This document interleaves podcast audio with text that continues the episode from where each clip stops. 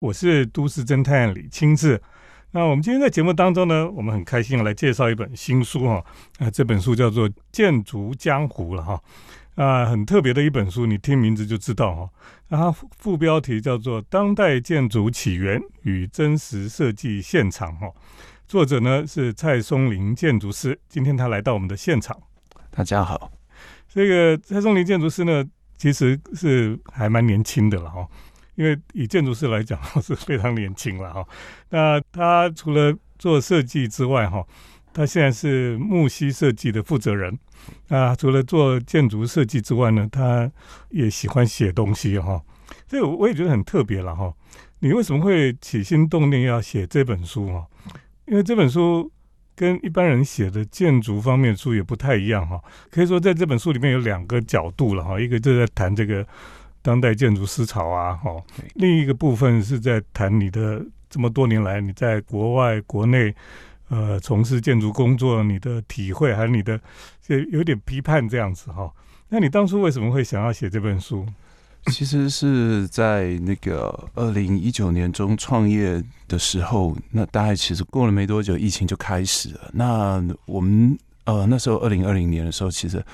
完全没有事情做，嗯，所以我我那时候只能做两件事，一个是打电动，另外就是写书，嗯，所以差点要去变成那个电竞选手，还好有折回来，嗯，所以你花了一整年的时间在写这本书，大概八个月左右，可是其实后置编辑等等一大堆是花了一年多，嗯嗯嗯，其实这个很特别，就是因为一般的学建筑设计的人哈，都是比较会画。就是跟人家 presentation 都是用图去呈现嘛，哈，哎，我觉得你是一个喜欢文字的人哦。你觉得文字为什么你会 还蛮喜欢用文字来表达？我其实写文字的时候，掌握度那个跟做设计要快的时候，其实很像。嗯，它是它就像是一个旋律在脑袋里面一串就马上可以出来，然后再来去雕琢它。嗯，这个跟整理一个 presentation 的架构很快的去整理。也很像，嗯，那其实我书里面有写到，其实现在的建筑设计，呃，现在的所有人都在用，其实其实就是跟那个最基本的 PowerPoint 普及，嗯，有非常大的关系。但这件事情是大约发生在十年前开始，对，所以晚非常多，嗯，因为 Office 大概二十年前就成熟了，嗯嗯，对，所以所以那个很有趣啊，很多东西都是 delay 的。对，可是我我们在想哦，因为你图面的呈现跟文字的呈现其实是思考的方式又不太一样，脑袋是不同区的，应该这样讲。嗯，对，所以我们通常觉得说做设计的人文字能力好的比较不多啊，对，或者说他有时间去写东西哈的人也比较少。你是很喜欢写东西喽？我其实算是啊，满腹牢骚，比较常写东西。还是其实跟我刚刚讲那个是有关系哦。其实文字就像剧本，嗯，小说跟剧本，嗯，那我们画出来那个图其实是分镜图，嗯，那剧本转换到分镜图的过程其实是那个导演做的事情，嗯哼，那建筑师其实相当于那个导演，嗯。他最终。在整个作品呈现的后段，就是我们大家都知道，在现场拍摄，嗯，那个有点像是建筑的设计的收尾，跟施工的现场，在你你在做专业整合嘛？可在那之前，是谁去邀请女明星来拍片？嗯，拿剧本，女明星才不看。嗯，她其实是拿分镜图去的。嗯，那分镜图是导演画的，在导演画之前，那个剧本。通常也都是导演整理，嗯嗯，所以那个很有趣。这个应该是比较认真的导演了哈。其实像在好莱坞分镜图有专门在画分镜图的。那他们这几年喜欢拍漫威的，因为漫威已经画好了。对对 对。不过我觉得很有趣，因为蔡松林建筑师哈，他他把这个建筑师比喻成导演哈。因为学建筑就是这样，你要要懂很多事情哈，然后你要呃每一个项目都要，你就像一个呃乐团的指挥一样哈。然后你要知道每一个部门每一种乐器哈，他们的呈现方式啊等等的，那你要把它统合在一起了哈。所以学建筑的确是不是太容易的事情哦。不过我听你这样讲，我觉得你基本上是在建筑师里面也算是个文青了，算是比较文青的建筑师了哈。你会不会觉得在你疫情当中的时候，你在写这些东西哈，有没有会有一点疗愈的效果？有哎，其实因为很多人就觉得说，像我也觉得我在书写的过程里面，其实是一种自我疗愈的过程。对对对，那也是自我反省，过去到底发生了什么事情，做过什么事。嗯，所以你是少数哈，在疫情当中，等于说你花那么长的时间，然后你你有反省，然后有又把它写下来哈。哎，我觉得这是很好哎。对，谢谢。对，因为我们人生里面哈，我们反而是很少有时间，因为常常如果你平常业务很好的时候，你就每天都忙忙忙，对你根本没有时间可以安静下来想一想，说，哎，过去怎么样，现在怎么样？哦，那像日本建筑师魏延吾在九零年代的时候，日本经济泡沫化的时候，他有十年的时间在东京都没有案子，就他那时候的确就像你在疫情期间一样，他有很大的反省哈。他后来也觉得说，这个对他是一个好的。好，等一下我们再继续请蔡松林建筑师来跟我们分享。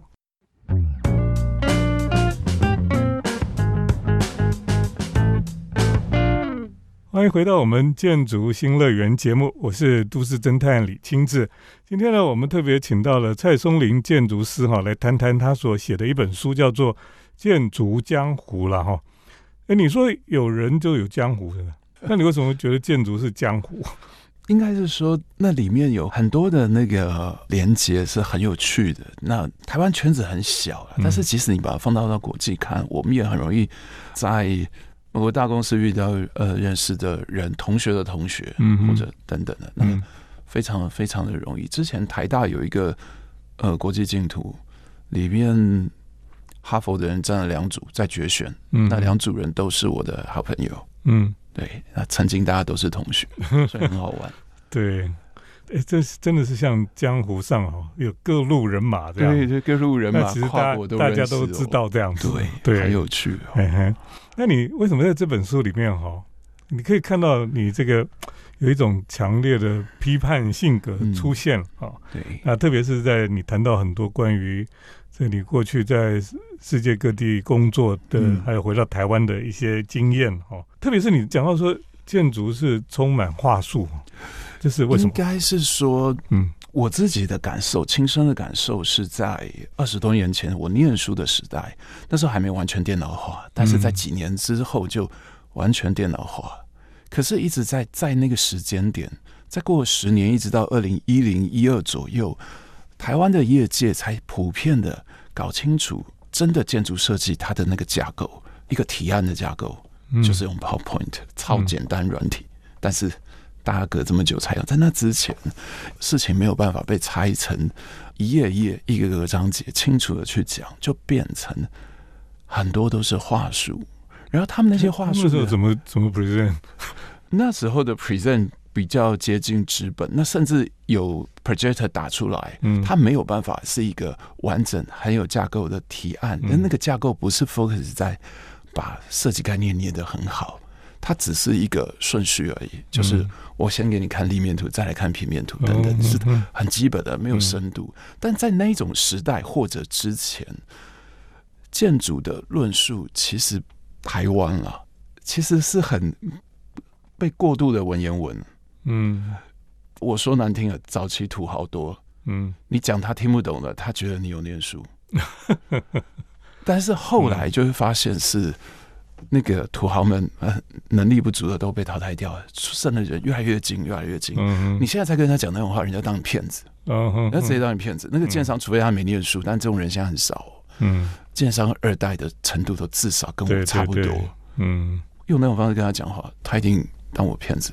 嗯，所以我们不能用这种方式跟人家沟通的，我们必须言之有物，告诉他，嗯，那个 margin 怎么出来，好的东西在哪里，嗯，然后但是基本架构在哪里，然后整整体是怎么合理的去判断。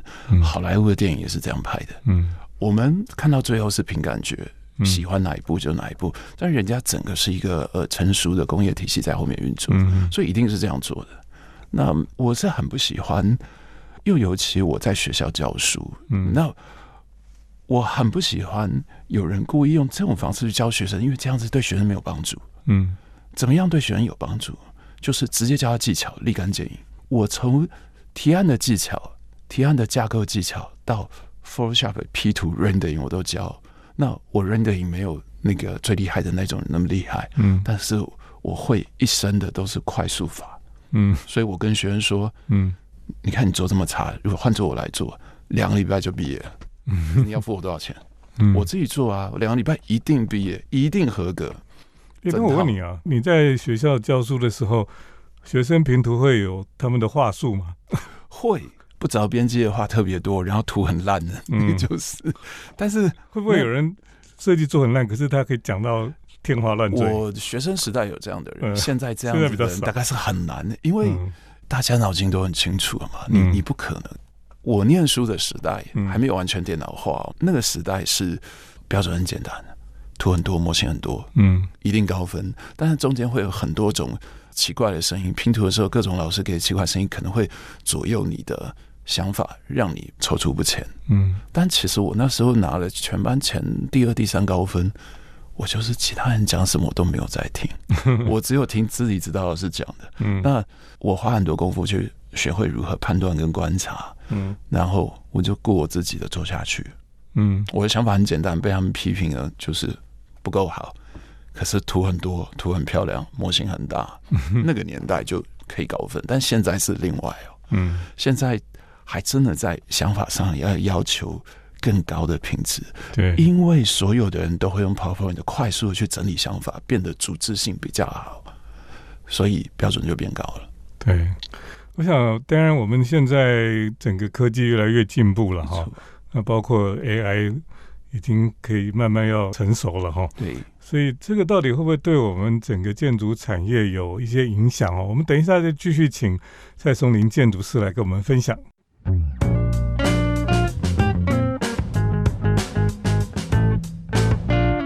欢迎回到我们建筑新乐园节目，我是都市侦探李清志。我们今天特别访问建筑师蔡松林，他来到我们节目当中，而且呢，他跟我们来介绍他的这本书哈，他的著作叫做《建筑江湖》了哈。那我们发现蔡松林不仅是个呃，他有实物哈，那他也很喜欢这个书写哈。那另外呢，我他也在学校里教书了哈，就是说他介于实物跟学院之间哈。有人说你又是文人骚客跟乱世枭雄之间。有点矛盾，我很想变枭雄。那其实，如果你照科比义的讲法哈，就是太阳神跟酒神的合体了哈。其实每个人都有理性的部分，也有比较感性的部分嘛哈。所以我觉得非常有趣了，就是说一个建筑的人哈，他不是只有理性，他也是有很多的感性的部分。那你在实务界，然后又到学校教书哈，你觉得现在的学生哈，跟过去的学生？你有感受到不一样吗？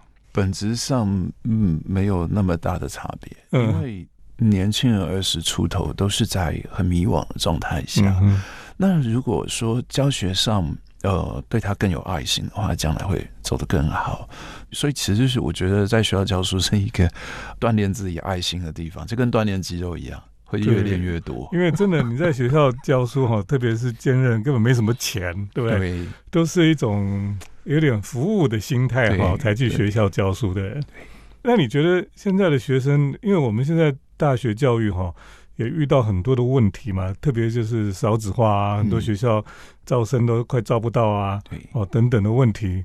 你觉得你你有没有想法？对对，这个教育上，嗯，要讲现实面的话，有效的其实是其实是学费啊，学费 学费往上加，因为我记得我跟学生说。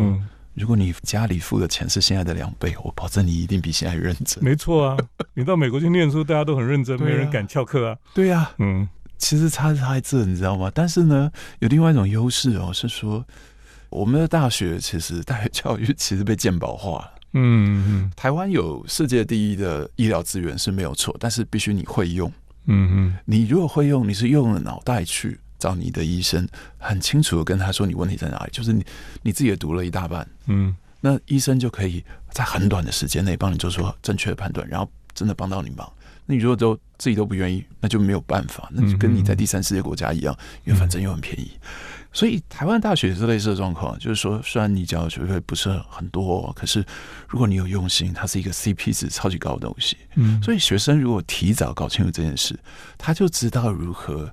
把握机会，那我我觉得教会学生把握机会是我在学校教书，别的老师不这样教。嗯，我跟他们说有一种东西叫毕业设计环境分析，不是基地分析。他们说老师那到底是什么？怎么从来没听过？我说你去观察你的所有的老师跟你所有的同学，嗯，然后你有没有发现，虽然你很你做的很差，可是有人比你更差。嗯，然后他说他知道，而且那个人跟他很熟，很好，那你就要对他特别好。学生就问我说：“老师，我为什么还要对他特别好？嗯，不然他就会发愤图强。你说他要保持某一种优势，这样对呀。嗯，你总要有人垫背。然后他们学生也很聪明，马上就学会了。他们就问我说：‘老师，那你在国外念书的时候，他们对你好不好？’ 嗯，我说实话，他们真的对我很好。嗯，我一直到后来才发现。哦，对，那个先进国家的文明程度跟我们是不一样的。嗯，对。”所以很好玩。我觉得你说这个学费是一个事情了，那当然我们现在因为都很明确嘛，就是大家都觉得说学费不应该涨啊等等的哈。事实上，的确，如果学生知道说他们要付很付上代价才能够得到这些东西，他们就不会那么轻忽了。哦，对对，现在很多学生晚上打电动，然后早上爬不起来，嗯，然后上课也专门划手机哈。我觉得这个真的是很糟糕，很多老师也会很灰心这样子。对，那这有点像是说，我们虽然想提供你米其林的餐点哦，可是你只付了排骨饭的钱。对，对我们还给你米其林吃，这样倒还好。问题是，你以为你付了排骨饭的钱，你以为你在吃排骨饭而已。你不懂得去珍惜那个米其林的餐点，对我就觉得这是一个很大问题。对，那当然台湾很多人就会说，哦，你学费贵，那贫穷的人怎么办啊？哦，或是比较弱势的人怎么办？那我们就应该有比较好的奖学金的制度，是来帮助这些愿意去学习的人。因为你有努力嘛。对对对，你有努力就应该给你，应该去鼓励认真的学生付更少的钱。嗯哼，那你不认真，你就付多一点，不然你就不要来也可以。对，不然。每个人都来学校混，真的是很无聊。对对，对，这是很很糟糕。对，我觉得你的确是看到了某一些教育上的重点。对对，而且我们现在少子化哦，变成每一个学生都有学校念，然后每个人都很便宜，所以就有时候我们在觉得，有时候大一的学生进来都觉得好像幼稚园哦。对呀，就是感觉上很很幼稚这样子哦。好吧。这个等一下，我们再继续来谈这些事情。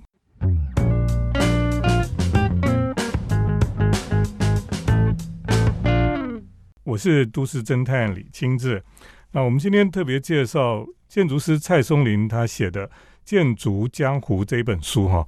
啊，这本书有的人说，如果不是建筑圈的人还看不太懂，嗯，对，不好意思，因为他其实除了在写这个建筑的一些思潮之外，哈，那有一部分在写这个我们现在建筑的这个圈子里真实的一些运作啊等等的哈，对，当然有一些批判了哈。不过我觉得这个表示蔡松林非常年轻哈，批判性还很强烈这样子。可是我觉得这个是非常有趣，就是说你在书里面有强调。因为你你也在这个国外工作哈，然后再回到台湾来哈，你觉得说这个时代哈，其实要当一个跨国工作的人哦，特别是你讲说叫做世界人是吧？其实是很重要，是不是？对。所以你你怎么样去跟你的学生讲要成为这样的人？因为我们我们台湾其实是个人才过剩的地方，嗯，那其实往外走是一定要。那像近年虽然台湾的业界有很多机会。更多的跟国际级的事务所合作，但是别忘了，我们出去我们也是国际级。如果我们到在比较落后一点国家，那我们也是很有指标性，因为其实那是种文化优势啊。那去提醒学生说，去善用这种文化优势，那当然也要想办法提升哦。那试着去思考这个，后来就会发现，即使你在跟第一流的人才一起做事。其实大家也差不多啦，因为人脑袋就那样子而已。对，那脑袋的极限，那你看差哪里嘛？其实不是差在脑袋，差在脑袋那个智商以外，其他全部的东西。那因为我们培养的环境是这样子。可是台湾近年的状况，我我们其实也越来越像已开发国家的那些先进国家的样子。其实慢慢的，呃，我相信人的那个综合竞争力，其实是人才的综合竞争竞争力是有拉起来的。可是很好玩。那些先进国家的建筑师为什么要做国外的业务？嗯，当然也是因为他们本国没有业务啊。对对，我我举个例子，嗯，很好玩哦。意大利建筑师，嗯，为什么意大利建筑师会跑出来？他们早就在往外跑了，他们人才流失超级严重，因为他们根本没有新房子可以盖。对，整个国家对，整个国家都在修古迹，嗯，所以他们一定往外跑。那你会发现，欧洲建筑师里面，意大利人都对你特别好。嗯，当然了，因为他非常，他将来希望能够有不同的地方可以发展。对对，那是从北上意大利建筑师，但是还有很多是在西欧那几个先进国家里面，你会发现很多意大利裔的建筑师。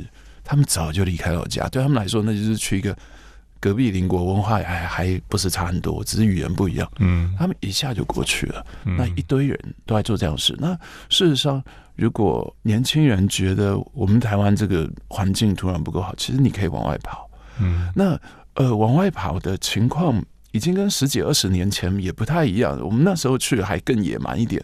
在大陆急速发展的时候，那现在你可以选择去一个相对成熟稳定的地方，嗯，甚至去日本都可以。那如果我们往推前个十来年看，我们会知道哦，某某人在是日本知名大事务所工作，业内互相认识。现在不用了，太多人了。嗯嗯嗯，嗯，因为真的已经很多了。那那它只是一个国际经验。你得到了一些的国际经验，那不管将来是在国外继续发展，或者在台湾做，其实都会有很多正面的影响了。所以你觉得，基本上人才在世界的流动，应该是很正常的事情，对，是非常正常的。对，因为我们台湾的教育可能会让这些小孩就觉得说。我们好像都会觉得国外比较好哈，好像出去就我们还是比别人矮一截这样的，其实没有嘛，没有，并没有。对，所以我觉得这也是我们学生们哈，特别是年轻人哈，要知道就是说，其实你受的教育哦，你的训练哦，你到国外去，你会发现其实也没有差太多了，没有差太多。对，所以你不要自己就自以为自己矮一截，嗯，哦，然后你可以。有更宽广的，因为台湾也是个岛国啊，嗯，哦，岛国本来就是应该要往外海洋的个性哈，所以要往外去发展哈。我觉得这个蔡松林建筑师今天真的是很棒，就是提醒我们这些事情了哈。那我觉得的确是我们在台湾哈，有些人就觉得说台湾的工作环境不好啦，或是说业务也不好啊哈。其实就勇敢的往外拓展哦，就是我们以前都以为自己躲在这里可以好好过日子就好。其实往外也是有很大的世界可以去走嘛，哈。今天我们很开心，这个呃蔡松林建筑师来到我们的节目当中。那他这本书呢，《建筑江湖》哈。那我觉得你好好去读这本书的时候，你会了解它里面一些各中滋味了哈。对，那江湖就是非常有趣哈，有各种人、各种 奇奇怪怪的事情哈。是是是。那这本书里面也会讲到一些比较特别的事情。对，然后就等大家听众朋友自己来读一读。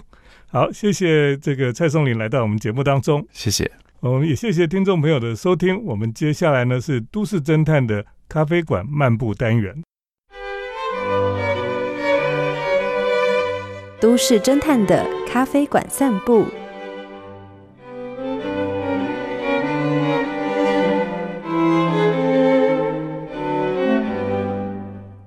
欢迎来到都市侦探的咖啡馆漫步单元哈。那么今天要跟大家来介绍哈，有一间非常特别的咖啡店，它其实是有一点快闪店的哈，是在这个内湖哈一个地方哈，它有一家。是深泽直人哦，跟 VWI 咖啡 House 哦，就是它是一个结合深泽直人还有台湾非常有名的 VWI 的咖啡店哈，他们的一个快闪的店哈。那我们知道深泽直人哦是非常有名的日本的工业设计师了哈。那他的设计哈大家都蛮熟悉的，因为呢深泽直人他的作品哈非常的受欢迎哈。那它的东西呢，包括很多的家具哈，包括室内装潢哈，包括这个一些产品哈，都是深泽直人他喜欢做的设计。那么他的设计呢，也很受大家的欢迎啊。特别是呢，我们很熟悉，好像无印良品很多的作品也是他设计的哈。呃，无印良品非常有名的那个 CD player 哈，是挂在墙壁上拉一拉就可以启动的作品，就是他所设计的哈。么像山宅一生的 Twelve 这个手表哈，像这个一些木工的座椅，像这个广岛椅啊等等的木工的这个广岛椅，这些都是他所设计，大家比较熟悉的哈。他就觉得说哦，一个设计好的设计应该同时具备机能跟美感哈，呈现出不造作、莫名的魅力哈。意思就是说，我们一个好的作品哦，不是只是好看而已，它应该是好用的。所以呢，对深泽直人来讲哦，他的作品你可以发现哦，很多都是非常圆润哈，都是这种圆弧的转角。椅子也是一样，他的椅子你坐在上面，然后你手摸着这个椅子的把手啊等等哈，都是非常的圆润哈，很很舒服的感觉了哈。深泽直人的作品呢，他的住的地方也是一样哈。都是呃比较简单哈，可是又很舒服的感觉了哈。那么深泽直人特别来替在内湖这个建案哈来设计的这个快闪的咖啡馆哈，也是很特别。它就是一个圆弧的玻璃屋啦，它的整个玻璃屋哈就非常的简洁利落。然后呢，它的屋顶啊，这个玻璃窗哦，就是圆弧的转角哈。这个就是深泽直人非常特有的一种设计风格了。然后你到那边去喝咖啡哈，你就觉得哈，哎，这个椅子桌椅都是他设计的，所以你在那边喝咖啡呢，那个感觉很像在水族 箱里面一般呢。特别是我去的那天哦，刚好有一点点台风接近哦，然后呢有太阳雨哈，就是呃虽然在飘雨，可是又出太阳这样。所以我觉得那天好像有点在水族箱里面一样，充满一种超现实的感觉了哈。那 V W I 的咖啡当然是没话说。那天我们喝了这个艺伎咖啡哈，然后坐在这个深泽直人所设计的咖啡店里面呢，哎，觉得在台北哈，有时候也是非常幸福的事情哈。在台北能够有时候会有这个这么好的空间哈，来喝咖啡。当然呢，它在这个地方哈，是在内湖比较特别的一个区域哈。那这边呢，都这几年才开发的，等于说是新开发的区，全部都是新建的住宅大楼。可能要到这个地方来不太容易了哈。自己开车的话，这边停车的地方也不多哈，所以不太容易到这个地方。可是呢，这个咖啡店哈，还是有它的魅力哈。就是每天还是有一些人哦，会跑到这个地方来喝咖啡哈。从早上就有人来这里喝咖啡，呃，表示说这个由深泽直人所设计的咖啡店哈，还是有它的魅力存在了哈。那么这样子的一个咖啡店哈，同时呢，它也是展现咖啡师的功力。呃，另一方面呢，它也呈现了这个设计师哈。呃，包括工业设计，包括室内设计的这个设计师啊，他的设计风格了哈。所以一次呢，你到这个咖啡店呢，你就可以体会到两种不同的大师的魅力哈，包括咖啡的魅力，包括空间设计哈的魅力哈，都可以感受得到了哈。所以这样的一个咖啡店呢，在台北的出现，我觉得是非常令人开心的一件事情。今天呢，跟大家介绍的是位于内湖的一个深泽直人跟 VWI 的咖啡 house，哈，是非常特别的一个咖啡店。就介绍到这里，谢谢听众朋友的收听，我们下礼拜再见。